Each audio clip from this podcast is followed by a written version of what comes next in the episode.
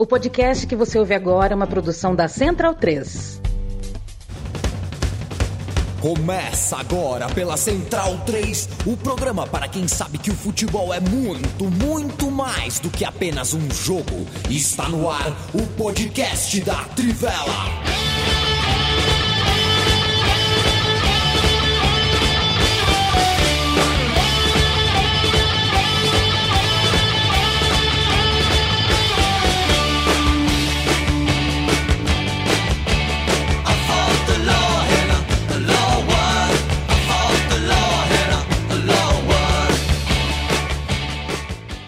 Bem-vindo, bem-vinda, amigo e amiga da Trivela e da Central 3. Hoje é dia 13 de novembro de 2023, ou se você preferir, dependendo do lugar onde está o seu coração, hoje é dia 30 menos 17 de novembro de 2023. Eu me chamo Leandro Amin, estou ao lado de Bruno Bonsante, Leandro Stein, Felipe Lobo e Matias Pinto. Estamos em corpo físico, ao vivo, aqui na tarde quente. E hoje dá para chamar a tarde quente, esteja você onde estiver. Eu acho que até em Oslo tá quente.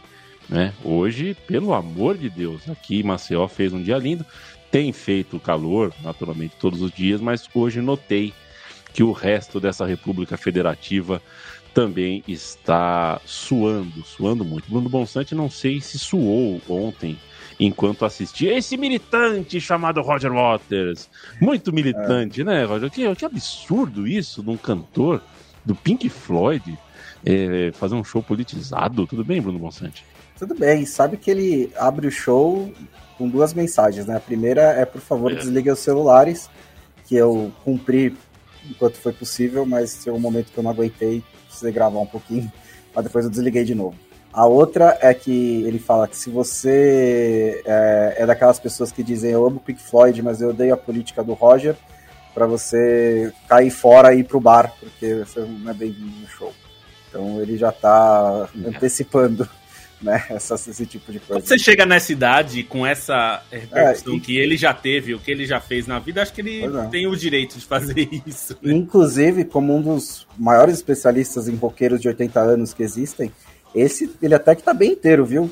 Pro, pro, pra, pra, pra idade, né? E pra profissão que ainda segue. Tá bem ativo, bem, né, bastante energia e faz um baita de um show. Agora, viu, Bruno Bonsante? Eu, eu, eu não sei se você sabe, né? Eu tenho me interessado pela agenda de shows do Allianz Parque. É, por motivos imobiliários, motivos de Airbnb, né, digamos. É, e eu soube hoje, descobri hoje que tem um show da Shakira dia 1 de janeiro. Sério? É mole um negócio desse? Shakira, 1 de janeiro, no Parmeira? Não Pelo menos disso. é o que estava no Google ali. Coisa impressionante. Se for isso mesmo, é, é. eu aqui não vou mesmo, com todo respeito, gosto muito da Shakira. Felipe Lobo já deu também o tostão da sua voz. Eu ia perguntar para ele o que, que ele acha da Copa do Brasil dar mais dinheiro do que o Campeonato Brasileiro, é, mas acho que a gente tem outro assunto. Eu provoco o Lobo, depois eu não, depois eu não seguro. Espero que você esteja bem, Lobinho. E quero mandar um abraço também para Vitor Sala, Bob, Expedito Neto, Gladson Rafael sempre presente, o Igor Jaldi, Jonathan Pereira. Que golaço do Paier. Tem uma foto, viu, Landstein? Boa, boa tarde para você. O Paier fez um gol que praticamente. Uh, uh, bom, tira o Vasco dessa e da próxima rodada da zona do rebaixamento. E é uma, é uma imagem atrás do gol. E tem um clarão na arquibancada. Sabe por quê? Porque tava tendo treta. A polícia já tava é, dando com o cacetete, abriu um clarão na arquibancada. Era esse o clima que tava em São Januário antes da falta. E hoje tudo é festa. Tudo bem contigo? Tudo bem, assim, bater na bola é, um, é uma especialidade do Paier, algo que o tempo geralmente não atrapalha, né? Então esse gol de falta retrata bem isso. Sobre o Roger Waters, só dois pitacos futeboleiros. Um até comentei no, no vídeo do Bonsa, não sei se ele viu, mas assim, o Palmeiras podia pegar o porco do, do Roger Waters, porque tem o, o clássico, né? O Roger Waters fez um, um, um, show no Monumental de Nunes com o porco do Animals, e isso.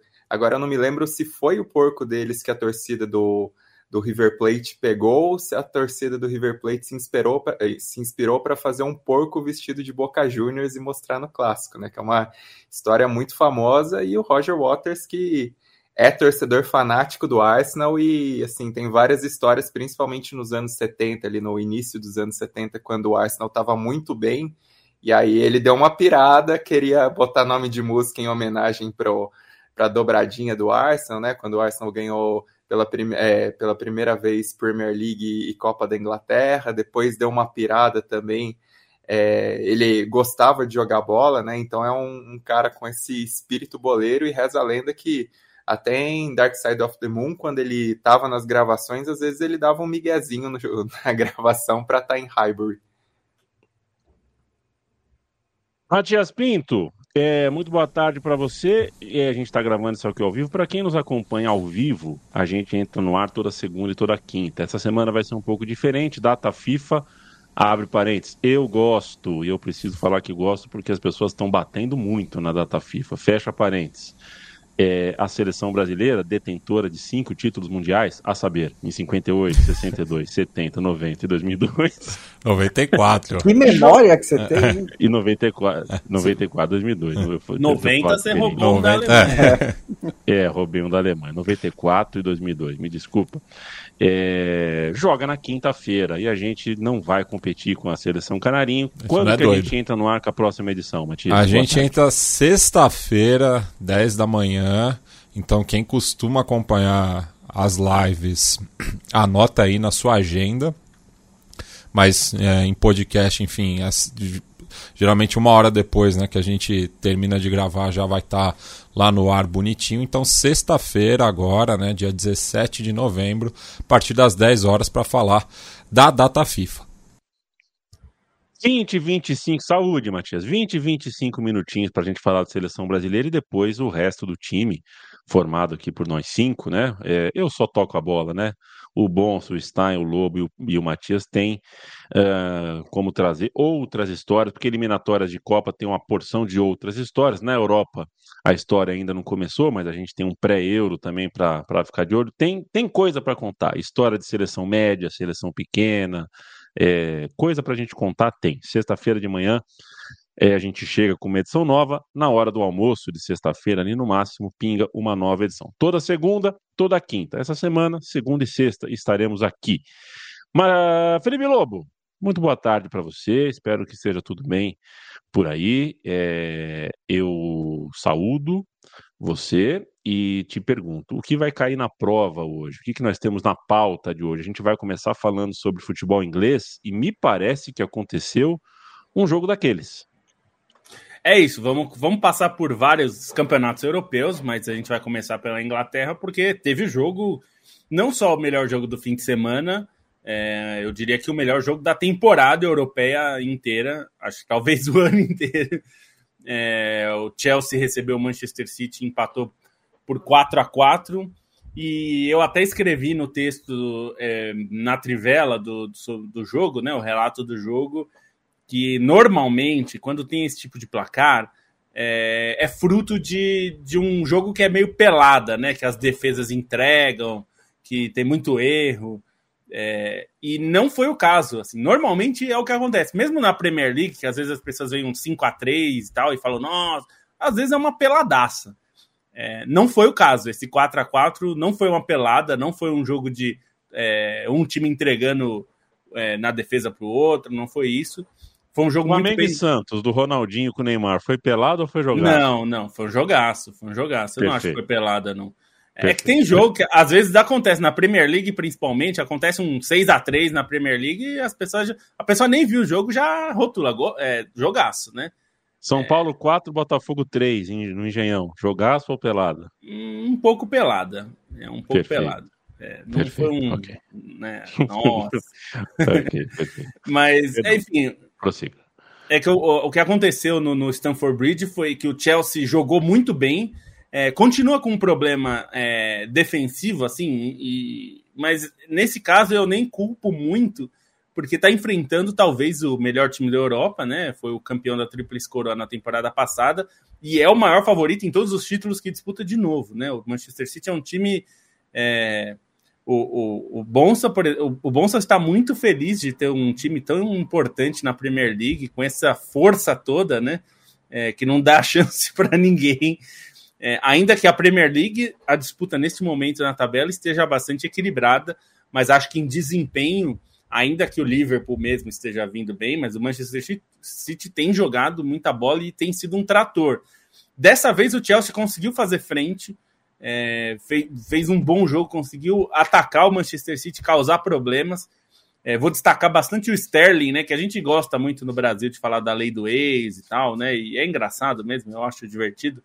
É, e o Sterling parecia que tava putaço. Ele queria ganhar o jogo de qualquer. Ele deu uns quatro ou cinco carrinhos daqueles carrinho de volante, de camisa 5, assim, sabe? De, recuperar a bola. É, então ele estava realmente com a faca nos dentes. Eu diria que não só porque o adversário era o Manchester City, mas também porque ele não está na lista de convocados de Gareth Southgate, né? Que, e ele tá louco para ir para Euro, né? A Euro é, tem. Essa foi a última convocação. É, a gente está nas últimas convocações aí, né? Não a última, tem ainda é, mais uma, mas é, tá nas últimas convocações para Euro e desde a Copa do Mundo ele não joga, né? Pela seleção inglesa. Ele se machucou nas primeiras e depois o, o Southgate decidiu não convocá-lo. E aí acho que ele decidiu falar assim: bom, você não vai me convocar, então eu vou jogar pra caramba que você não vai ter desculpa. Ele jogou muita bola, foi muito raçudo, é, fez uma partida muito boa. O Cole Palmer, que é um outro do Lei do Ex, é, é, é, um pouco a política do Manchester City, né? Garotos da base que querem sair, não têm a paciência de esperar para jogar e, e, nem sempre eles jogam mesmo, né? Muitos, muitos desses jogadores ficam esperando, esperando. Uma, eu lembro da gente aqui nesse podcast há uns dois anos falando do Foden, né? Eu, Bonsa, Stein, falamos bastante sobre como o Phil Foden não jogava, né? O Guardiola demorou para colocar ele para jogar com frequência. Então, às vezes, o jogador não quer esperar, né? É, ele não quis. O Chelsea apareceu com uma proposta grande. O Chelsea gasta muito dinheiro. E ele está sendo um jogador muito importante. Eu diria que ele é hoje o melhor jogador do Chelsea. E foi muito é. de novo, é, jogando muita bola. E acho que o Chelsea, se jogasse esse nível todos os jogos, e a mim, ele brigava com o Manchester City pelo título. O problema é que ele joga uma, como diz o ditado, é uma no cravo e outra na ferradura, né? Aí é difícil. Antes, antes do Bonsa falar, só fazer o serviço, né? Para quem uh, de uhum. repente não viu, foi 4 a 4 o jogo, 4 né? O Manchester City continua líder do campeonato. Liverpool em segundo, o Chelsea está lá embaixo. Olha, você abre a tabela do campeonato inglês, eu não entendo qual foi a decisão do Aston Villa de fazer um distintivo novo que mais parece o do Chelsea com outra cor. Parece um distintivo é. do Chelsea com daltônico. É, não entendo nada. O Aston Villa está em quinto, né? E o Chelsea está mal, está em décimo, Bruno Bonsante. É, o, o, o, escudo, mas que na real eles meio que desistiram de usar, né? Eles lançaram o, o, o distintivo, escudo, mas falaram que não iam usar nas camisas e tal, para ver o que, que a torcida é, achava, mas não, não, parece ter dado uma boa repercussão, né, Stax? Não, não, só ia falar assim, defender o Aston Villa por dois pontos. Um é que o Aston Villa usa o Leão até antes do Chelsea, né? Porque uhum. um do. Acho que é o fundador do Aston Villa, mas um do, o fundador do Aston Villa e um dos caras que ajudou a fundar a, o próprio campeonato inglês tinha origem escocesa, então faz essa referência heráldica do Leão. E, e, o escudo redondo é uma referência aos tempos em que o Aston Villa era o campeão da Champions, né, em 82, é, uhum. em 81, 82, então tinha toda essa referência histórica no momento que o Aston Villa era mais relevante que o Chelsea, mas que hoje em dia é natural todo mundo relacionar com o Chelsea. Então, a, a, o curioso do Chelsea, o irônico, na real, é que o principal problema, já desde o do ano passado, era o, é o ataque, né? É um time que sofre para fazer gols. E aí consegue fazer quatro no Manchester City e não sai com a vitória. É até um pouquinho cruel. Mas é que é isso, né? O City é um time muito, muito forte. Acho que esse jogo é um pouco uma ilustração desse equilíbrio do começo da tabela da Premier League, em que você tem ali cinco times muito próximos no, no, no, na ponta da tabela. Depois um outro pelotão também muito próximo que está brigando ali para tentar se aproximar, né? Brigando por vagas europeias. É, a questão é, pensando no, no, ponto mais importante, que é, será que a gente vai ter uma briga pelo título equilibrada até o fim? É, com, quando o Manchester City faz parte da, da, dessa briga, o Manchester City do Guardiola, essa questão sempre depende de duas variáveis. Uma é, será que o City vai continuar irregular por mais algumas semanas e mais alguns meses, como na temporada passada? que permitiu ao Arsenal dar uma arrancada e depois ainda acompanhar o City por um tempo, até o City colocar o pé no acelerador e disparar, ou haverá um outro time que vai ter um desempenho fantástico daqui para frente e acompanhar o City, caso o City jogue no máximo da sua capacidade, como o Liverpool fez duas vezes, né? Porque assim, um City atingindo o potencial máximo, a menos que tenha outro time fora da curva, não dá briga pelo título. E se o City não atingir o potencial máximo, aí dá para ter essa briga pelo título. Eu acho que ainda não dá para saber nesse momento, né? O City tá, é, o melhor, é um dos melhores times do começo de temporada, mas acho que ainda está com alguns problemas, não está passando tanta confiança como em outros anos. Então pode ser que a gente tenha esse lado. Se arrancar, aí não sei também se haverá outro time capaz de acompanhá-lo, né? O Arsenal é, tá bem ainda, mas acho que não parece mesmo no, no, no nível do primeiro turno da temporada passada. O Liverpool tem problemas e defeitos, está numa temporada de transição, de reconstrução. É, não sei se consegue também embalar da maneira que embalou outros anos. É, tem problemas principalmente na defesa, em questão de peças, né? E outros de jogadores ainda se, se adaptando e tudo mais. É, o Tottenham é um trabalho jovem, é um time jovem, é um trabalho assim que está bem no começo, que dá alguns sinais também agora nesse momento de uma tá dando uma calibrada, né? Depois de um começo muito forte do Tottenham, agora as coisas não estão dando tão certo assim. As expulsões contra o Chelsea, essa virada contra o Wolverhampton e o Aston Villa, acho que o Naemery faz um trabalho fantástico, mas não sei se tem os recursos para brigar. Então, nesse momento, é, é, a gente tem que ver o quanto é casual esse equilíbrio no ponto de vista no, no, na ponta da tabela e o quanto isso será sustentável até o fim do campeonato. É, e o é, Bonsa assim, citou também né, essa ironia né, do, do, do Chelsea é, ser, ser, um time que não tem feito muitos gols, né? E quando consegue marcar quatro, é, sofre o, o, empate, né? E lembrar também né, que acho que a outra grande atuação da, da equipe londrina nessa temporada foi contra o Arsenal também, né, no qual saiu na frente, acabou sofrendo empate, mas tem é, é, é também um, um, clube que tem enfrentado muita dificuldade, né, é, já não figura né, no pelotão de frente, está brigando aí pelas demais vagas europeias, né, lembrando que essa temporada não está jogando nenhuma competição chancelada pela UEFA, então corre né, esse risco de mais uma vez também não conseguir essa classificação, mas eu acho que uma atuação como a, a de ontem é um bom indicativo né, de que a, as coisas podem mudar ali para os lados de Stanford Bridge.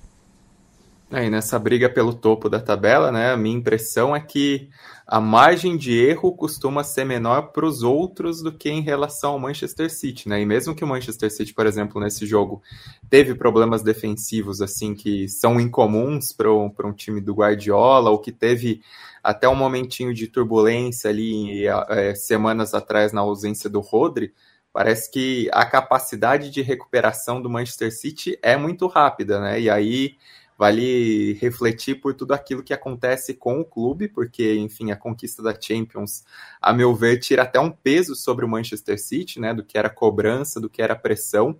Diferente do que aconteceu com o Chelsea quando ganhou a primeira Champions, esse time de, do Manchester City ainda tem margem para crescer, né? Não era um time de veteranos ali que estava batalhando há tanto tempo por essa conquista. É um time muito jovem que ganhou recursos com novos jogadores nessa temporada e até acho que alguns jogadores do elenco eles mostram mais recursos nesse momento do time.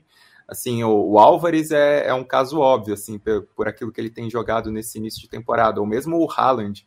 Acho que até o Haaland, nesse momento, assim, das últimas partidas, até achei ele com o nível de combinação até maior com os companheiros em relação ao que a gente estava vendo no início da temporada. Então, até por, por qualidade, por todos esses jogadores à disposição, Manchester City é realmente um ponto fora da curva.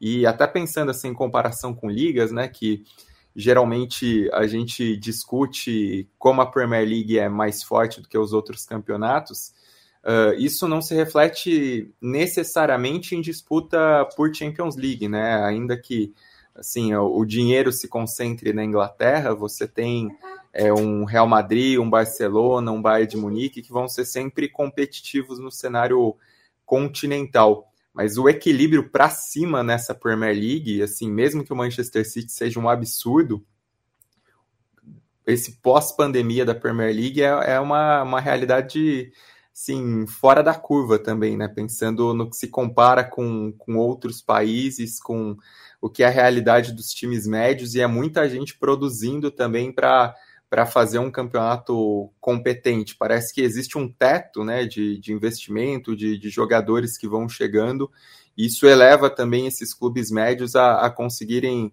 ser mais competitivos. E um caso disso é o Aston Villa. O Aston Villa é até um time que tem certos holofotes por conta do Naemery, mas acho que desde a temporada passada acabou um pouco ofuscado pelo Brighton, é, o próprio West Ham, como fez uma boa campanha continental, mas o, o, crescimento linear do Aston Villa desde a temporada passada é um absurdo. É um time que tem uma capacidade de jogo muito grande. Até acho que o elenco do Aston Villa é mais enxuto do que é, esses times, esses ascendentes da Premier League, né? Se a gente for comparar, por exemplo, com o Newcastle também, que é outro que recebeu muitos holofotes, mas é um elenco que, mesmo reservas, assim, quando estão à disposição, porque o o time teve problemas de lesão, são caras que alavancam o Aston Villa para cima e, e, acho que, que dentro dessas brigas assim se dá para tirar uma surpresa positiva, embora nem sei se possa chamar de surpresa por aquilo que foi a temporada passada, é o Aston Villa, assim, é um time que me agrada muito de ver, que tem essa postura mais agressiva, que tem essa característica do Nair, do Nair de ser um time de mais pegada e que vai correspondendo bem e que, bom, olhando a tabela, acho que a tabela dessa data FIFA representa muito bem o que tem sido esse início de temporada do Aston Villa, porque só está um ponto atrás do, do Tottenham, né, que liderou por tanto tempo, que chamou atenção é, por tanto tempo, mesmo que o Tottenham vinha de, de duas derrotas. Acho que isso qualifica um pouco o que é também esse início de temporada do Aston Villa e que é quem está mais se metendo no, no meio dos grandões ali nesse, nesse momento inicial, né? E outra coisa que me chama a atenção nesse começo de Premier League, né, que já é um terço, é que os 10 primeiros são, acho que pela primeira vez em muito tempo, os 10 primeiros que você imaginava. Assim, né, acho que não tem nenhum dos, são seis, o famoso Big Six, o Newcastle, o West Ham e o Aston Villa, que do segundo escalão ali são os até financeiramente mais poderosos, o Brighton e o Brighton que faz uma, um trabalho fenomenal e o Newcastle que está ali meio que no meio do caminho, né? É tipo o Big Six B nesse momento, mas vai ter essa ter esse investimento muito forte estrangeiro também. É, em outras temporadas, um desses sempre começou meio mal, assim, na West Ham na temporada passada chegou a brigar contra o rebaixamento, o Aston Villa teve que se recuperar e tal, mas é um momento raro mesmo na tabela que acho que não tem muita surpresa em questão de de em que grupo cada um tá, né? Imaginar um pouquinho melhor o Chelsea, um pouquinho melhor o Manchester United, mas os que estão no zona de rebaixamento nesse momento não surpreendem. Quem tá ali entre a zona e o 11 primeiro colocado também não surpreende, os 10 primeiros também são os esperados. É, acho que o único time que está assim muito acima do que a gente previa é o Wolverhampton, porque é. veio de vários problemas, veio de mudança de técnico repentina no início da temporada, veio de um mercado muito fraco e, e é um time que também merece esse destaque positivo, né? Não só pela rodada, por essa vitória no, do, é, contra o Tottenham, mas por ser um time que nesses jogos grandes, assim, nesses jogos em que todo mundo para para ver o Wolverhampton, os caras estão jogando demais, né? Assim, tem sido um time com muito brilho, com muito encaixe, com muita capacidade de agredir os adversários, mesmo se a gente for olhar para o elenco e, e, é teoricamente um elenco de um, de um hum. clube que brigaria para não cair, tem produzido demais o Wolverhampton. Eu achei que ia ser rebaixado ao lado do Luton e do Sheffield. É, talvez possa acontecer ainda, né? Mas esse começo de temporada realmente é muito acima das expectativas. Falando em expectativas, Matias, para a gente encerrar sobre o campeonato é, inglês, você tá no time que acha que, que a gente vai ter uma briga diferenciada, né? Porque a briga nesse momento está acirrada, né? A gente já viu em outros anos um disparar ou no máximo dois dispararem, mas hoje a gente tem uma briga acirrada de quatro times ou cinco, se considerar que o Aston Villa uh, vai manter, como dizia Apolinho, o pique da remada. Você está em qual time? Eu, eu espero, né, que é, essa briga ela se mantenha, né, é, pelo menos ali até o começo do ano que vem, né, lembrando que o calendário do futebol inglês né, tem muitos jogos até o final do ano, depois volta um pouco as, as, Copas, enfim. Mas eu espero que se mantenha nesse pique, até porque essa é uma temporada que a, as cinco grandes ligas na Europa estão com um nível bastante equilibrado, né? Não, não teve ainda é, esse descolamento assim, né, de, um, de um pelotão. Enfim, você tem surpresas, por exemplo, em La Liga como o Girona, na Bundesliga o Stuttgart, o Bayer Leverkusen. Então tá uma temporada atípica nesse sentido, né? Porque as cinco principais ligas europeias estão com estão mais emocionantes do que nas temporadas anteriores. Quero mandar um abraço pro Paulo Duarte, que me pergunta Paier ou Marcelinho? Marcelinho Carioca. Eu sou muito fã do Paier, mas acho que o Marcelinho Carioca foi mais jogador. É, jogou no Brasil numa década em que normalmente os melhores times do mundo estavam aqui.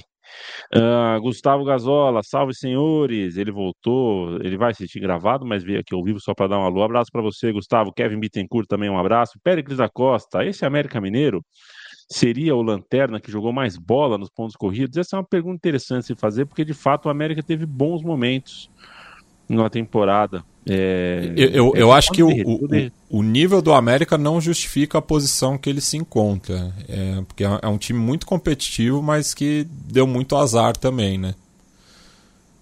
É, e quando derreteu, derreteu demais, né? Quando desidratou, foi, foi muito ladeira abaixo. Não, não, não conseguiu mastigar jogos, né? É, quando, quando a fase está ruim, você conseguir mastigar um joguinho, conseguir um pontinho aqui, um pontinho ali, o América não conseguiu. Mas fez um bom papel na Copa do Brasil, por exemplo, e fez alguns bons jogos. É um time, é, não sei se é o pior, se, é o melhor dos rebaixados, mas uh, de fato, essa pontuação, quando o meu time de botão daqui uns anos for mexer na tabela, né? É, o meu time de botão vai achar que o América foi muito, muito ruim. E não foi tão horroroso assim. Foi só péssimo. Costa Curta ou Rock Júnior? Pergunta o Matias Rodrigues. Puta, eu já, eu já, eu já coloquei um brasileiro, né? Eu, eu dei a vitória pro Marcelinho, eu fui caseiro aqui, dei vitória pro Marcelinho contra o Paier.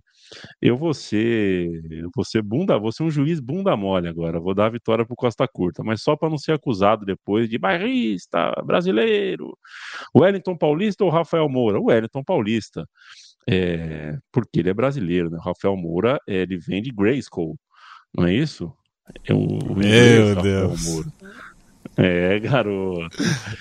Antônio Vinícius, um abraço. Douglas da Resoluto tá aqui. Você gostou, né, Felipe Lobo? Você gosta de uma piada ruim que eu sei. Você, você tenta tenta não gostar, mas eu sei que você se derrete. Vamos falar de futebol italiano, o, o, o Felipe Lobo? Me dá uma manchete aí. É, tem mudança em comando de equipes, né? Acho que que eh, o Napoli perde muito tempo com o seu treinador, isso está cada vez mais claro. O Napoli perde pontos que não poderia perder uh, contra o Empoli. É, mas quero te ouvir sobre um destaque do futebol italiano, se a gente vai falar de Napoli ou se a gente vai falar das posições mais cimeiras da tabela. É, o Napoli de novo decepcionou, né? Perdeu do Empoli em casa, um jogo que era para ter vencido. O Empoli é um dos times que briga lá embaixo para não cair, né? Tá na zona de rebaixamento. É... O Napoli é, é, curioso, né? O Napoli durante esse período que ficou com o Spalletti era um time muito capaz de, de atacar espaços e criar jogadas. Era um time muito é, flexível, né? Conseguia lidar com as defesas adversárias altas, as defesas adversárias baixas, times que se defendiam muito, times que atacavam muito. O, o Napoli tinha uma capacidade de se adaptar. Se, se você desse espaço, o Kvaratskhelia acabava com o seu lateral é, nas costas. Se você não desse espaço, o time trocava muitos passes e achava um lugar é, quebrar para quebrar sua defesa, para achar com o, o Ozenhen e com o próprio Politano, que tem sido um jogador importante, o Napoli dessa temporada é um time que não sabe o que fazer. Então o Empoli é, fez uma partida correta, se defendeu bem, é, atacou até com bastante eficiência, assim, foi bem, eu diria até que ao longo do jogo acabou sendo mais perigoso que o Napoli, mesmo ficando menos com a bola. E aí o Napoli tomou um gol no final. E é isso que você falou. Na verdade, o Rudi Garcia é um técnico demitido há muito tempo. É que ele é um demitido em, em atividade. Porque o que aconteceu foi que é, o Antônio Conte recusou. Foi por isso que ele, é, Rudi Garcia foi mantido. porque o Di Laurentiis é, foi atrás do Conte, o Conte não quis, e aí o Di Laurentiis não teve segurança para ir atrás é, em outro nome. Agora, o que está se falando na Itália é que o Igor Tudor, ex-Verona e ex-Marseille, Olympique de Marseille, é o nome é, que está sendo cogitado. Eu acho um bom nome, seria um nome muito melhor do que o próprio Rudi Garcia, e ele já estava desempregado, porque ele já tinha saído do Olympique de Marseille. Eu, eu, acho que foi o Stein que falou aqui alguns programas atrás, quando a gente falou sobre essa questão do, do Rudi Garcia, ele até tinha citado é, o, o Tudor. É, o Tudor, assim, é uma demissão que é a cara do futebol brasileiro, embora seja na Itália, o Napoli tem um pouquinho de Brasil, né? É, vai demitir na data FIFA, tudo indica, para ter os 10 dias para treinar. É, ainda não está oficializado, mas é o que se está se falando nos principais meios. E, e, é o que você falou, eu acho que é uma troca tardia. O Rudi Garcia era uma escolha ruim, na verdade, ah. todo mundo sabia disso. A crítica na Itália mesmo é, foi muito forte em relação à escolha do Garcia.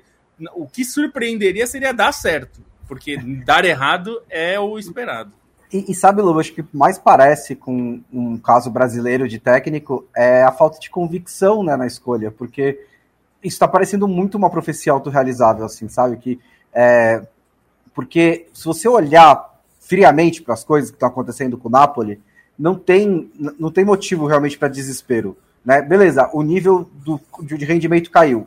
Mas ainda é o quarto colocado, talvez não brigue pelo título, tá 10 pontos, mas é, tá em quarto lugar. É, você tá sem o Ozenhen, né, que foi um dos melhores jogadores da temporada passada, você pode debater ele ou que Kvaratskhelia, mas foi um dos, dos dois craques do Napoli.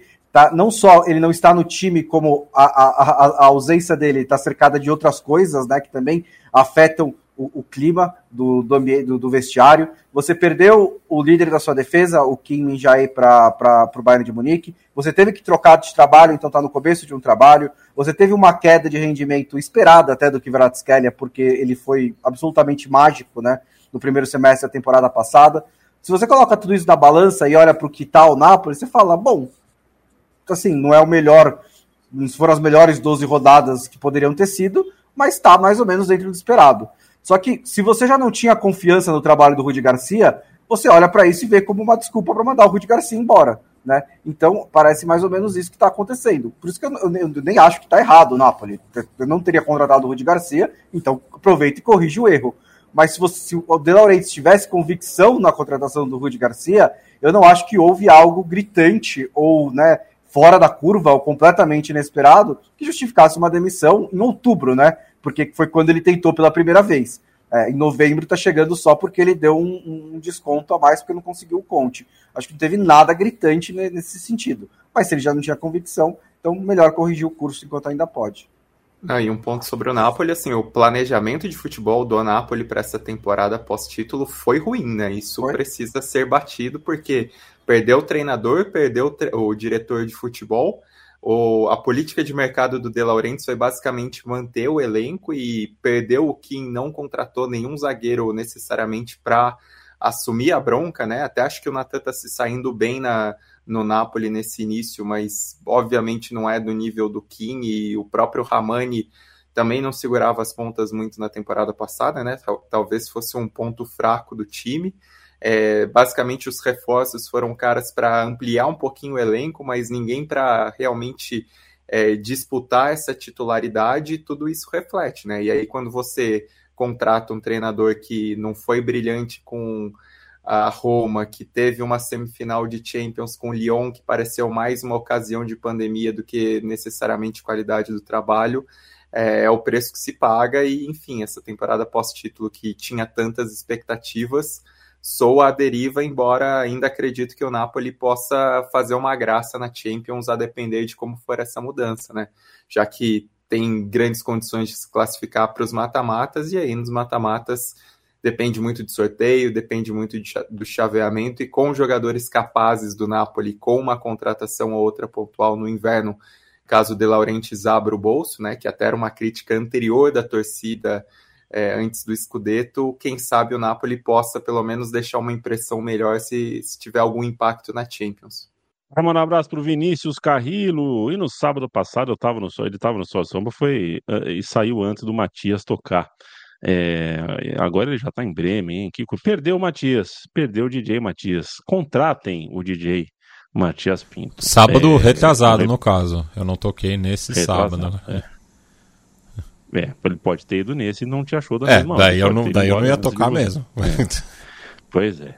Hugo Salles, um abraço para você. Vocês acham que o, que o Gaza Leverkusen pode acabar? Vamos falar de futebol alemão já já. Mike Costa, abraço para você. Se o América, ele responde sobre o América, né? Ele que sabe tudo de bola mineira. Se o América foi o melhor, eu não sei, mas que não foi o pior. É, que não foi o pior, com certeza não foi. O Paulo me pergunta: Harry Kane ou Evair no auge? Sabe que a provocação é boa, viu, Paulo? Porque o estilo é semelhante, de vir saber arredondar uma bola, vir carimbar no meio de campo, muita inteligência tática, sabe servir jogador, joga de costas para o gol. É bem interessante a comparação, mas eu é, acho até a gente chega numa. O Evair é de uma outra época e o Evair conviveu muito com lesões, né?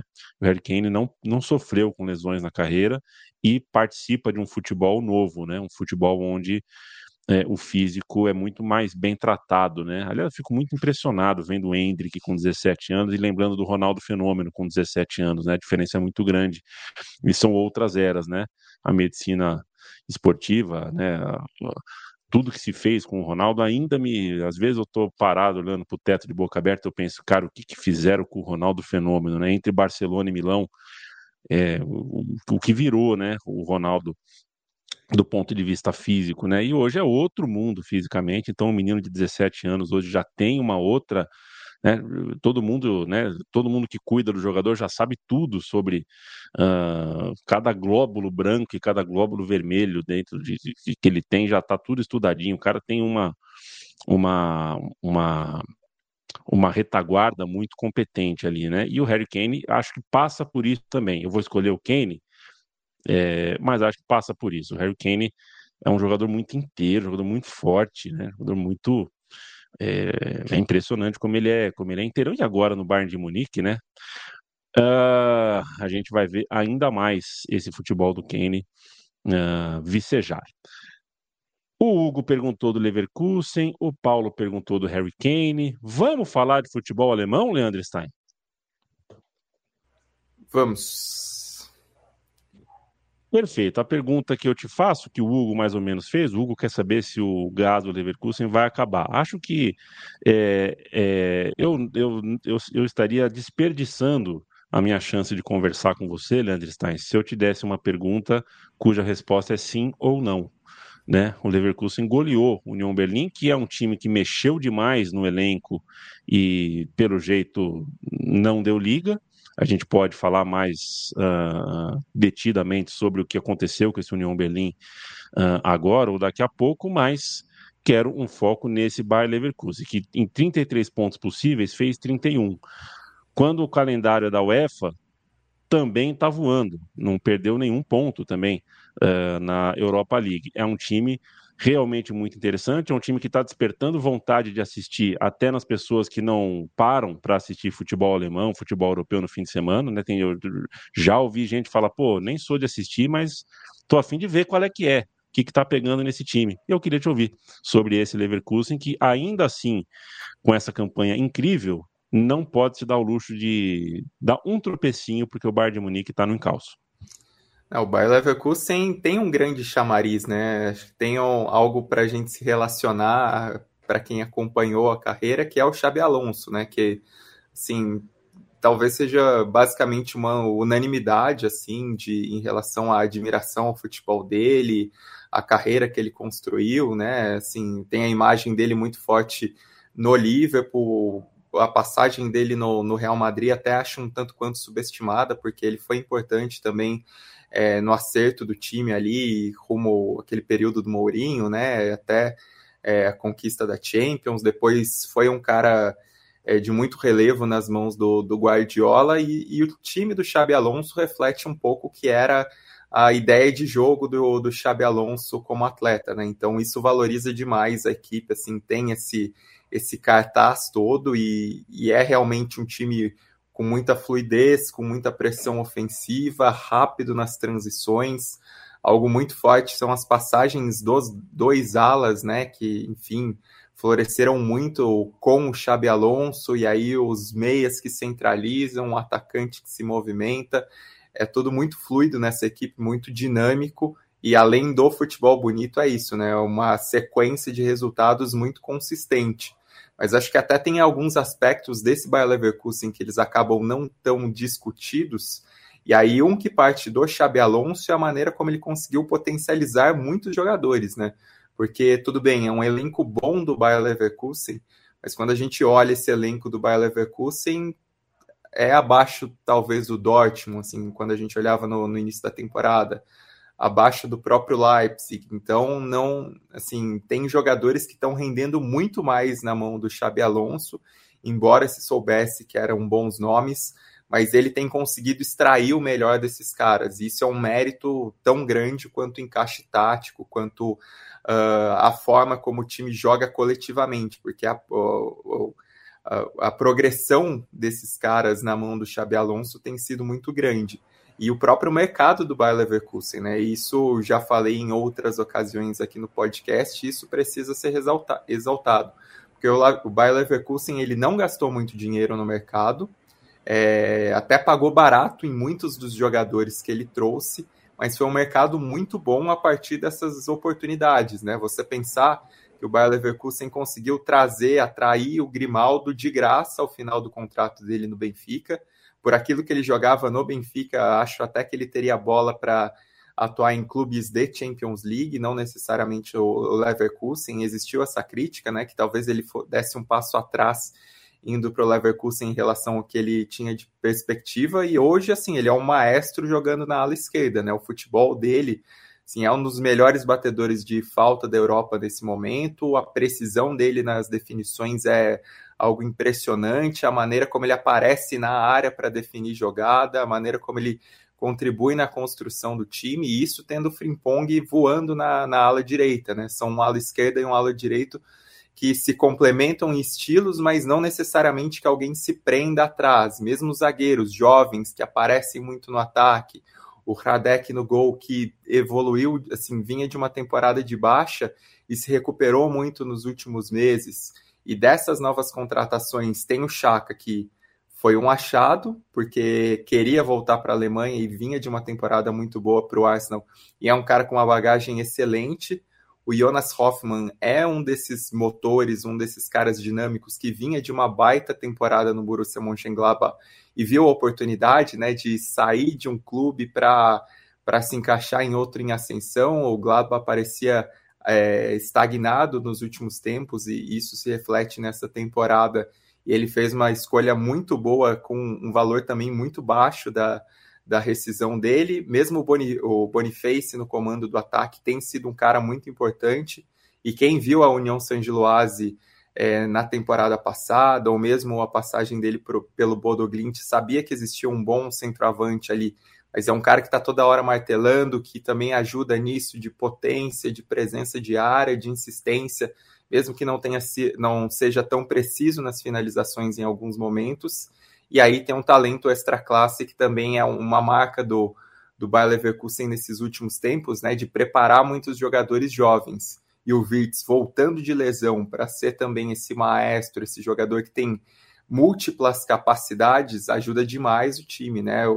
Acho que outro destaque, só para não ficar em mais um jovem, o Palácios. O Palácios no meio-campo está jogando fino e assim demorou até, né? Em relação ao que a gente via no River Plate, para ele realmente se desabrochar no, no Bayer Leverkusen. Até acho que era um caso parecido com o do Paulinho, assim, no Leverkusen, que existia uma noção que ele não estava rendendo aquilo que ele foi contratado e virou um cara nevrálgico nessa temporada. Então são vários elementos, vários encaixes que orbitam ao redor do Xabi Alonso mas tem méritos muito além do treinador, e o Bonsa vai falar, e depois eu falo do Union. Berlin.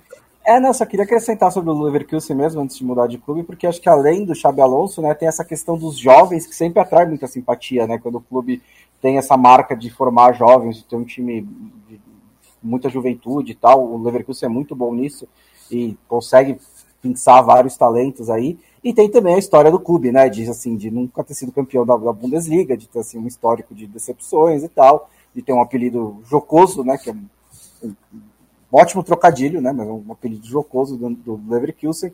e que começa o campeonato desse jeito, a gente olha, né, a gente tá com o olho treinado para futebol europeu, vira e fala, bom, será que chegou a hora do Leverkusen? É, só que a grande tragédia do futebol alemão, né, o saco que é disputar título na, na Bundesliga, é que o, o, Bayern, o, Leverkusen tem, acho que, o, o maior, o melhor começo de campeonato depois de 11 rodadas, e o Bayern de Munique está dois pontos atrás, né? Então ele não conseguiu nem criar uma gordura. Né? Assim, você, é difícil você cobrar que um time mantenha esse nível de aproveitamento às 34 rodadas. Mas em condições normais, você poderia que sim. Você faz 11 vitórias, é, 10, 10 vitórias e um empate nas 11 primeiras, aí nas 11 seguintes você pode baixar um pouquinho, mas você ganhou uma gordura. Mas contra o Bayern de Munique não tem isso, o Bayern está só dois pontos atrás. Então vai ter que manter, né, para isso acontecer, para esse título para brigar pelo título até o fim, realmente precisa manter esse nível absurdo de rendimento, de aproveitamento até o fim. E sobre o Bayern de Munique, assim, o problema é o aproveitamento absurdo do Bayern de Munique no ataque, né? São 42 gols. E pensar que a gente está fazendo todos esses elogios ao Leverkusen e o Bayern de Munique ainda tem 25% a mais de gols é. que o Bayern Leverkusen, porque é isso, né, que a gente falou do Kane. É, tá é quase uma média de 4 gols por partida. É. Ah, não, o Kane é, tá com 17 em 11 rodadas, velho. É assim, é um negócio doido e até por algo que, que reitera aqui. O Kane, ele potencializa os outros caras, porque os outros caras estão jogando muito ao redor do Bayern de Munique. Até esse jogo contra o Heidenheim, que abriu o, os dois gols de vantagem, cometeu os erros na defesa que estão acontecendo em excesso e que é o único, porém, no Bayern de Munique, mas que o time ainda teve recurso para acabar buscando essa vitória, né? Então é um Bayern de Munique que tem talento suficiente, tem gente suficiente também para manter essa toada toda e, e assim, o Kane está cada vez mais claro que até fazendo paralelo com o Lewandowski, né, que nesse nesse fim de semana teve um jogo, fez dois gols, mas foi um jogo muito difícil, muito lento, com muita dificuldade para conseguir se impor, para ganhar as disputas. E aí você pensa que o o Bayern de Munique ainda ganhou um dinheiro com Lewandowski e trouxe o Kane agora para ser tudo isso, né? Para ser um Kane ainda melhor do que nos tempos de Tottenham, que já parece um absurdo, é, foi um baita de um negócio, né? E só para pontuar o, o Union Berlim, assim, até acho que as mudanças do elenco do Union Berlim não são necessariamente um problema, porque foi uma constante, né? Desde o acesso na Bundesliga, o União Berlim ele sempre contratou em muito volume, só que ele conseguiu agregar essas peças no elenco de uma maneira orgânica até, né? E mantinha uma identidade, melhorando uma coisa ou outra no time, adaptando o estilo em alguns sentidos. Nesse início de temporada, até achei que foram contratações sem tantas características do clube, até mais ofensivas, e achei que foi um bom mercado pensando nos nomes. É, a pré-temporada do Union Berlim foi excelente. Uh, os primeiros jogos da temporada foram também excelentes, mas alguma coisa desencaixou aí. E aí, e aí eu não sei se é assim, não dá para saber se é uma coisa de vestiário que contamina algo além. E aí na, na Champions teve né, a discussão do Urs Fischer com o Fofaná e, e ficou esse clima pesado mas assim, visivelmente em campo, dá para notar que defensivamente esse time derreteu em relação ao que já foi, né? Porque era uma equipe que muitas vezes dependia muito mais dessa solidez defensiva e aí de força de transição, de bola parada para construir os resultados e não está conseguindo segurar, né? Não está conseguindo segurar os placares. Esse jogo contra o Bayer Leverkusen não acho que é tanto parâmetro pela força do adversário, mas quando você olha a quantidade de erros que o time cometeu em escanteios para ceder esses gols, não é o Union Berlin que se caracterizou a fazer boas campanhas na Bundesliga nas últimas temporadas.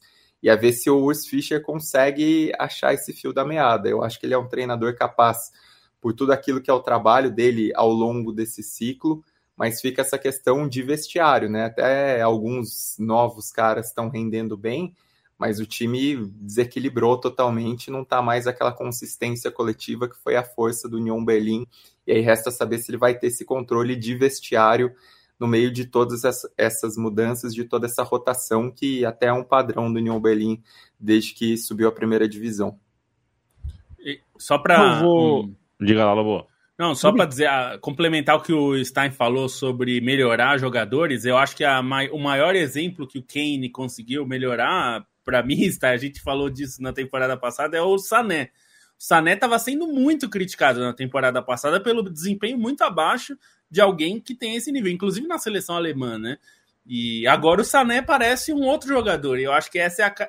É, quando você falou do Evair, comparando, eu acho que tem um, é, uma.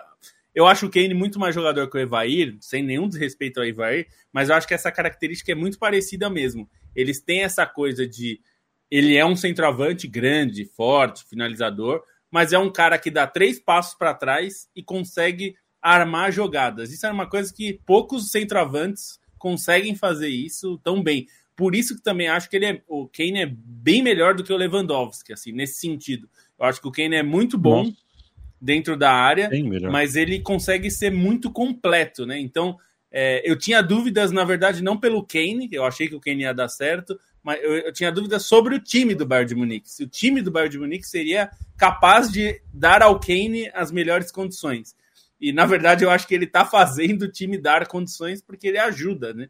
Ele tem ajudado. O Sané, para mim, é um caso muito claro, que não estava jogando nada, estava sofrendo, até por não ter essa companhia na frente, e o, e o Kane se entende muito fácil com ele, né? Então é, é um caso. Esse é o tipo de jogador, jogador que melhora o time e melhora os companheiros ao redor.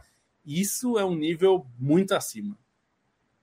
Eu vou ouvir daqui a pouco o Matias falando com a gente sobre uh, a vida que se leva na Argentina, né? É, o que significa um clube de bairro na Argentina e o que aconteceu né, para que todos os clubes relevantes e não relevantes, pequenos, médios e grandes da Argentina se unissem é, nesse último final de semana. Isso é, não é pouca coisa, isso é bastante relevante, todos os times se unirem numa palavra só é, eu vou perguntar isso já antes de fazer, antes de perguntar isso para o Matias, de dar a palavra para ele, fazer um registro que em trivela.com.br você encontra reportagem assinada pela Lívia Camilo, bem relevante também hoje, uma pauta que já estava precisando de uma suíte já há algum tempo, né? A gente já sabia é, do escândalo uh, que aconteceu dentro do time feminino do Santos, com denúncias de, de, de violência psicológica é, e que, enfim, geraram até tentativas de, de, de suicídio por parte de, de, uma jogadora que foi vítima de assédio moral. E a Lívia Camilo assina a reportagem que tem a seguinte manchete: O Cleiton Lima, ex-técnico do Santos, saiu, mas deixou uma herança maldita às sereias da vila. Traumas, abuso psicológico e uma guerra fria com a própria diretoria do Clube Santista. Eu indico que o amigo e a amiga uh, entre no site da Trivela e leia essa reportagem, porque ela é, é bastante importante e retrata bem o porquê de no futebol brasileiro e é, especificamente no futebol paulista, um time de futebol chamado Corinthians nadar de braçada como nada. Né? O Palmeiras já passou uh, e passa por denúncias do tipo, o Santos passou e passa por denúncias do tipo, o São Paulo não passou, é, mas o São Paulo também não investe, né? Então o São Paulo também tem as suas críticas. E aí a gente tem uh, um modelo que começou não muito bem, né? O modelo do Corinthians, futebol feminino não começou da maneira ideal, mas o Corinthians hoje tem um trabalho fenomenal, profissional e que vai vicejar e vai continuar vitorioso mesmo sem o Arthur Elias, porque conseguiu uma estrutura que não é uma pessoa que desmonta o castelo, não é uma pessoa que que é o coração do projeto. O projeto é o projeto. Aliás, uh, muito satisfeito de ver que nenhum jogador do Corinthians masculino uh, se manifestou. Né? O Corinthians ganhou de 8 a 0 ontem do seu rival Palmeiras no futebol feminino e os jogadores do time masculino continuam fingindo que uh, não existe o time feminino. Né? Uh, afinal de contas, eles foram desrespeitados pelas meninas do time do Corinthians, no caso Cuca. Puxa vida, é, que frágeis, né? Que frágil que é você, né, Cássio? Que pessoa frágil.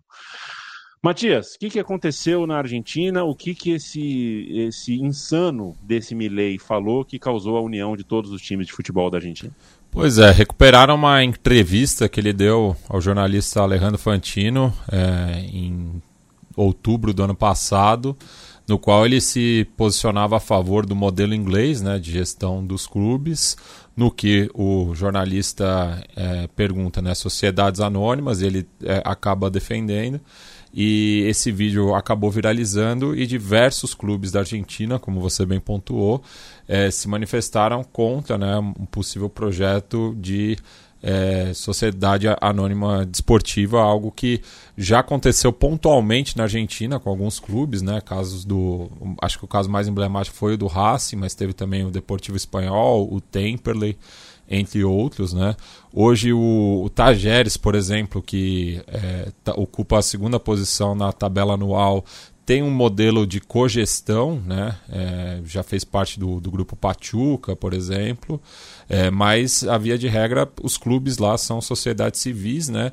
E que tem um papel muito importante justamente na vida cotidiana, né? Principalmente os clubes de bairro que acabam sendo é, um um, fazem parte né, da, da, da, vida comunitária, né? E, e tem várias atividades ao longo da semana justamente para a juventude, enfim. Então foi nesse aspecto que vários clubes acabaram levantando essa bandeira novamente, né? Que isso não é um movimento de hoje, é essa esse é, essa panaceia assim das sociedades anônimas ela está sempre em voga na Argentina é, até pegando né, exemplos de outros países da região, né, como é, Colômbia e Chile, onde isso é bastante forte. É, então, na Argentina existe né, um rechaço muito grande em relação a essa ideia das sociedades anônimas e acabou é, esquentando o debate eleitoral. Né? Lembrando que a, a, o segundo turno será realizado no próximo domingo, dia 19 de novembro. Ontem tivemos o, o debate, né, o último debate entre os dois postulantes à Casa, Rodas, à Casa Rosada. Lembrando que o Sérgio Massa, né, ele teve a trajetória dele política muito vinculada ao Clube Atlético Tigre, né, inclusive ele é, estava é, próximo do clube né, no, no, último, no penúltimo acesso né, em 2007 é, e que depois conseguiu, é, o Tigre acabou sendo duas vezes vice-campeão argentino e também chegou à final da Sul-Americana. Então a, a, a, a, vida pública dele está muito ligada ao futebol.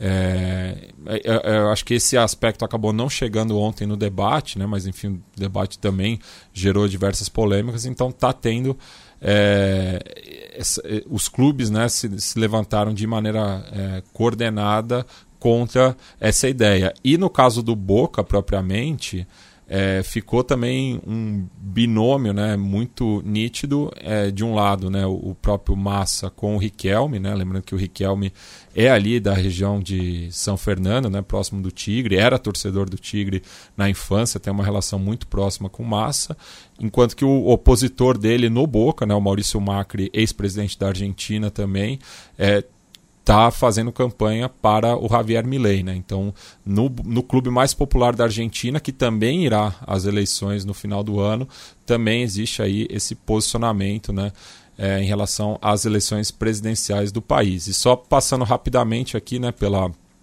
pelo campeonato argentino, né, que ontem tivemos a penúltima rodada da Copa da Liga, né?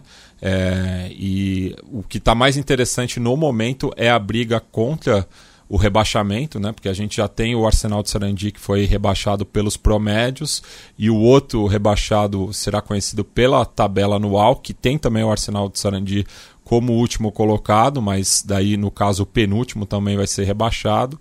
Quem deu uma reagida nessa rodada foi o Colón, que goleou o Tajeres, está em quarto lugar no seu grupo, né, o grupo A é, e acabou abrindo uma diferença de dois pontos para o seu arquirrival, o Union, que está em 43, seria o, o rebaixado né, é, no momento.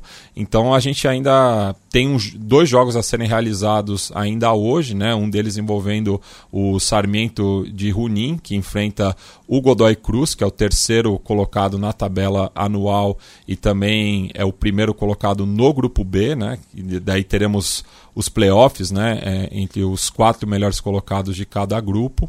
Então, é, do, do Vélez até o União, são cinco clubes ainda que estão ameaçados pelo rebaixamento, entre eles o Sarmento de Junín, como eu bem falei, ainda tem um jogo a menos, pode se salvar ainda hoje, né? mas caso seja derrotado em casa para o Godoy Cruz, ainda corre risco de rebaixamento. Né? Enquanto que é, no grupo A temos três equipes empatadas com 23 pontos, né? mas o River Plate acaba sendo o primeiro nos critérios de desempate. E no grupo B temos três clubes empatados com 21 pontos, entre eles o Godoy Cruz, que ainda joga hoje e é o primeiro também nos critérios de desempate, né? E, e também temos a, a, as brigas pelas últimas vagas a, a Libertadores, né? Porque o Tajeres é, o River já está classificado por ser o campeão da Superliga, mas também é o primeiro na tabela anual.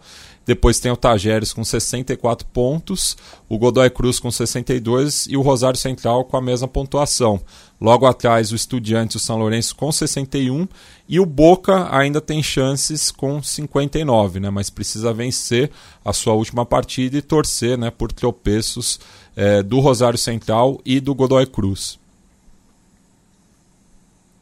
Feito. É, a gente está com o tempo estourado, a gente vai embora. É, eu vou mandar um abraço para cada um aqui em horário, em sentido horário. Amanhã às seis da manhã, Bruno Bonsante, eu ligo para tua casa, tá? Seis da manhã, Brasil e Nova Caledônia pela Copa do Mundo Sub-17. Liga pro Lobo, eu... o Lobo vai estar tá acordado já. Eu... Não, o Bobo já está acordado, mas eu vou te ligar para você acordar e assistir o jogo. Um beijo. Um beijo. É, não sei se não sei, não sei se eu vou ver esse jogo. Vou... Nova Caledônia que é o vou confessar para você. O país de origem do Christian Carimbé. Estreou e... bem, viu a Nova Caledônia. Perdeu de 10 a 0 para a Inglaterra. É, e falar sobre isso, tem um, um, filme do, do Taika Waititi sobre a, a seleção, agora esqueci o... Samoa Americana. De Samoa Americana, que vale muito a pena ver, eu achei o filme bem divertido sobre... É, muito bem feito, né? E só para não dizer que não falamos de Espanha, né? Só dar um, um, um abraço para o Girona, que chegou na primeiro terço do campeonato na liderança do, do, da, da, da, tabela de La Liga, né? E é, assim, não sei se vai manter até o fim, mas se mantiver né, essa força até o fim e sei lá, ser campeão espanhol, é um, seria um milagre nível Leicester, assim, até talvez maior. Acho que a gente pode discutir os pormenores e as minúcias de qual seria maior, mas num campeonato né, muito dominado pelo Barcelona e pelo Real Madrid, o Girona não né, perdeu do Real Madrid, mas continua muito forte, com destaques brasileiros, né, o Savinho indo muito bem nessa temporada. É, e se a gente imaginar que o Girona vai perder gás em algum momento, a briga na Espanha vai mais uma vez se afunilando ali entre Barcelona, Real Madrid e Atlético de Madrid, uhum. que estão ali de segundo a quarto lugar. E acho que um destaque também negativo, né, são, é o começo de temporada ruim do Sevilha de novo né, que demitiu o Mendilibar e agora está tentando se recuperar mais uma vez, e do Vila Real, que está indo para o terceiro técnico na temporada, demitiu o Kik demitiu o Pachete e agora vai tentar com o retorno de Marcelino Garcia Toral para o Submarino Amarelo, depois de, né, de, um bom trabalho na primeira vez, terminou em certa polêmica, mas depois também de bons trabalhos no Valência e no Atlético de Bilbao, ele estava no Olympique de Marselha e foi demitido no começo da temporada. Ou saiu, né? Nunca ficou muito claro, mas ele foi vítima da crise do Olympique de Marselha. Um beijo, Bruno Bonsante. Um é o futebol sul-americano, hein? O Brasil estreou na Copa do Mundo Sub-17 perdendo para o Irã. A Argentina perdendo para Senegal. Olha só. Mas uh, o futebol sul-americano está bem representado pela Venezuela, que estreou vencendo a Nova Zelândia. A Nova Zelândia. Então a Venezuela hoje é a grande seleção sub-17 hum. deste continente. Beijo, Landstein. Beijo, só para dar um destaque também, o Benfica e Sporting, que foi um jogo maluco, 2x1, um, decidido no finalzinho pelo Benfica. Uma disputa muito legal do Campeonato Português, ainda mais porque o Benfica vem pressionado pela péssima campanha na Champions e o Sporting uh, produzindo muito de novo com o Rubem Amorim. Então é um campeonato para a gente prestar atenção. E só para fazer uma denúncia, exclamação, porque assim, o Matias brincadeira, né? Ele falou sobre o passado futebolístico do Sérgio Massa, mas não citou o passado futebolístico do Milei num clube de camisa tricolor aí da Argentina. Nem vou falar. É, é, você vê como é, né? O Milei que foi goleiro da é. base do Chacari. É louco, Milei. É. Valeu, gente. É duro, até... né? Não dá, clubismo não dá. Você sabe hoje. Os cachorros um foram projeto. pro debate? Não, mas eles foram Não, assunto. Isso, mas se ele tivesse uma dúvida, como é que. É, eles foram. O, o, o Massa até provocou, perguntou se o, o Coman estava presente e também perguntou se o Milley já fez um psicotécnico. Foram os pontos altos do debate, foram essas duas intervenções. A gente tem um projeto de podcast na casa, gente, que é o nome do podcast vai ser El de Chaca? Interrogação. É um por dia. São podcasts de 20 segundos. Tem a introdução, aí eu falo o nome da pessoa e o Matias responde. É de Chaca ou não é de Chaca, por exemplo. Olá, gente. Este é o podcast El de Chaca. Matias Pinto, Falto Silva. Não é de Chaca. É, aí termina o podcast. Vai ser isso, um por dia. E assim vamos ver se faz sucesso. Um beijo, Matias Pinto. Um beijo. Até sexta-feira, a partir das 10 da manhã. Matias Pinto que está vestido de bangu hoje por causa do calor. Embora é, é, essa série do jogo do bicho que está estourando no, na Globoplay. Eu quero ver, tá já, já pedi uma senha do Globoplay. É, eu assisti o primeiro episódio, Matias. Eu tô louco, tô louco pelo segundo episódio. Mas quando a gente namora, ah. a gente tem que esperar, né? É, e infelizmente minha namorada tem dormido. Ela, é, quando ela se submete a uma tela de TV, ela tem dormido em mais ou menos 3 minutos, 5 minutos. Tá sendo implacável. Vamos ver se a gente consegue assistir o segundo episódio. Felipe Lobo, um beijo para você. Um beijo. Falando de série, eu terminei de ver a série do Beckham, que eu não tinha terminado ainda. O ah. Bonsa tem, tem razão, eu discordo de você, que eu, eu gostei muito da série, achei muito divertida. É, eu achei que deu um tom bem leve, engraçado para as coisas. É, e eu, o Beckham é um personagem divertido, assim, interessante de, de ver. É, para quem acompanhou assim as, a, conhece a história, eu acho que é até mais legal porque tem alguns detalhes ali, né? Mostra. Eu até é, fiquei curioso mesmo por, por, algo que você tinha falado, Yamin, que era da não terem dado destaque tanto à campanha da, da Inglaterra de 2002, que para mim realmente era a seleção inglesa mais próxima, que parecia mais pronta para ganhar o título mundial, disputar o título, era de 2002 e perdeu é, num jogo que acho que foi o mais difícil para o Brasil na Copa, né? Assim, o mais difícil porque o embate era muito. É, tecnicamente era, era mais próximo, né? É, que a Alemanha da final não tinha a menor condição de disputar com o Brasil. É. é então eu achei bem, bem divertida a série. E só para falar algo que o Mike Costa trouxe, e é bem verdade, uma vergonha a forma como a CBF trata o, o seu torcedor em relação ao jogo mais importante das eliminatórias nesse, no ciclo todo, que é Brasil e Argentina. É, o jogo no Maracanã e a venda de ingressos é um caos, uma bagunça, ninguém sabe, é, muito mal feito tudo. Então, quer dizer, nem no jogo mais nobre que você vai ter dentro desse ciclo de quatro anos em casa, você consegue dar ao torcedor um pouco é, de carinho, de dar a, a informação, dar um acesso fácil para comprar o ingresso. Então, assim, as pessoas precisam se planejar. A CBF já tem problemas de divulgar calendário do brasileiro, mas assim, não consegue se organizar para um jogo que vai ser daqui a pouco. Um jogo da, da, das eliminatórias, o jogo mais badalado é. das eliminatórias, e a CBF não consegue organizar uma venda de ingresso decente. Então, isso é uma vergonha, como diria aquele apresentador antigo. É, pois é. O... Gente, quero mandar um abraço então a todos que acompanharam, que ficaram uma hora e pouquinho com a gente. Você termina, Lobo, falando sobre ingresso, sobre torcida. Só faço uma observação, né? Um jogo na Vila Capanema que a gente tem no Campeonato Brasileiro e é um jogo com invasão de campo. É... um dia vai ficar claro para a gente qual é o ódio que as forças de segurança uh, policial e da segurança de futebol no Brasil têm com os estádios mais velhos porque coincidência não pode, não, não deve ser. É, ponto na outra linha, a gente tem tudo para falar sobre o papel ridículo que marmanjos, torcedores organizados de Cruzeiro de Curitiba protagonizaram no sábado. Mas é muito curioso como basta o jogo ser num estádio um pouquinho menor, um estádio rejeitado, um estádio que as pessoas não querem mais uh, que esteja na elite do Brasil, é, e de repente as coisas estão facilitadas, de repente todo mundo consegue invadir o campo, de repente tudo acontece. Acho curioso. Central3.com.br é a nossa cozinha.